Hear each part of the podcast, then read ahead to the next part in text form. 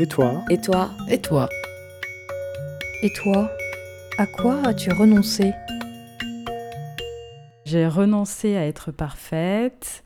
Je pense que je me mettais beaucoup de pression euh, dans le sens où il fallait absolument que, euh, que je fasse tout bien euh, auprès des personnes ou dans mes projets. Ou, euh, renoncer à être parfaite, je pense que c'est peut-être la meilleure chose qui me soit arrivée cette année. euh, me détendre, être un peu moi-même, pouvoir faire des erreurs, pouvoir faire des choses ben, parfois qui ne font pas forcément plaisir, ou, mais être un peu égoïste, pas forcément négatif et penser un peu à soi en fait, se donner une place dans les échanges avec les autres, une place dans sa famille. J'ai renoncé à être Indiana Jones et à être danseuse étoile. Danseuse étoile, j'ai vite jeté l'éponge, trop de rigueur. Indiana Jones, j'ai rencontré des archéologues et en fait, euh, ils avaient rien d'Indiana Jones. Du coup, je me suis dit qu'en fait, on m'avait un peu menti et que c'était pas ça. Et du coup, après des études d'archéologie, quand même, je suis allée jusque-là, j'ai renoncé à être Indiana Jones. J'ai renoncé à être tout le temps en colère. Je crois que j'avais énormément de colère à un moment en moi et j'ai renoncé aussi à faire changer, à vouloir absolument convaincre les gens des choses pour lesquelles j'étais en colère.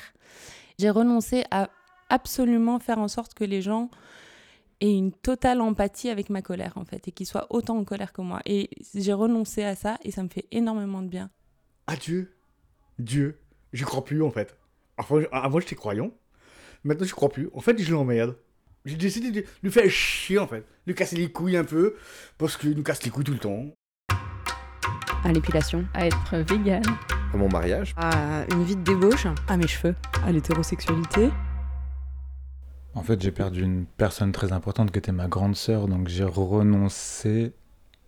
Une partie de moi a, renon- a pu se débarrasser, en tout cas, du besoin essentiel et même physique, vital, euh, enraciné de ne pouvoir vivre qu'avec elle. Donc renoncer peut-être à une partie de moi qui était son petit frère pendant, pendant euh, toute ma vie, en fait.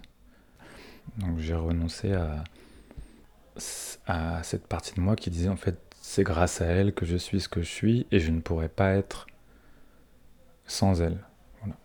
Euh, niveau relationnel, justement, étant hétéro, euh, j'ai renoncé au fait de penser tomber sur euh, un mec qui soit déjà éduqué à certaines questions. C'est tellement rare, quoi. Et donc, c'est une question de toujours rééduquer la personne sur certaines questions. Ça, j'ai l'impression d'avoir renoncé, malheureusement.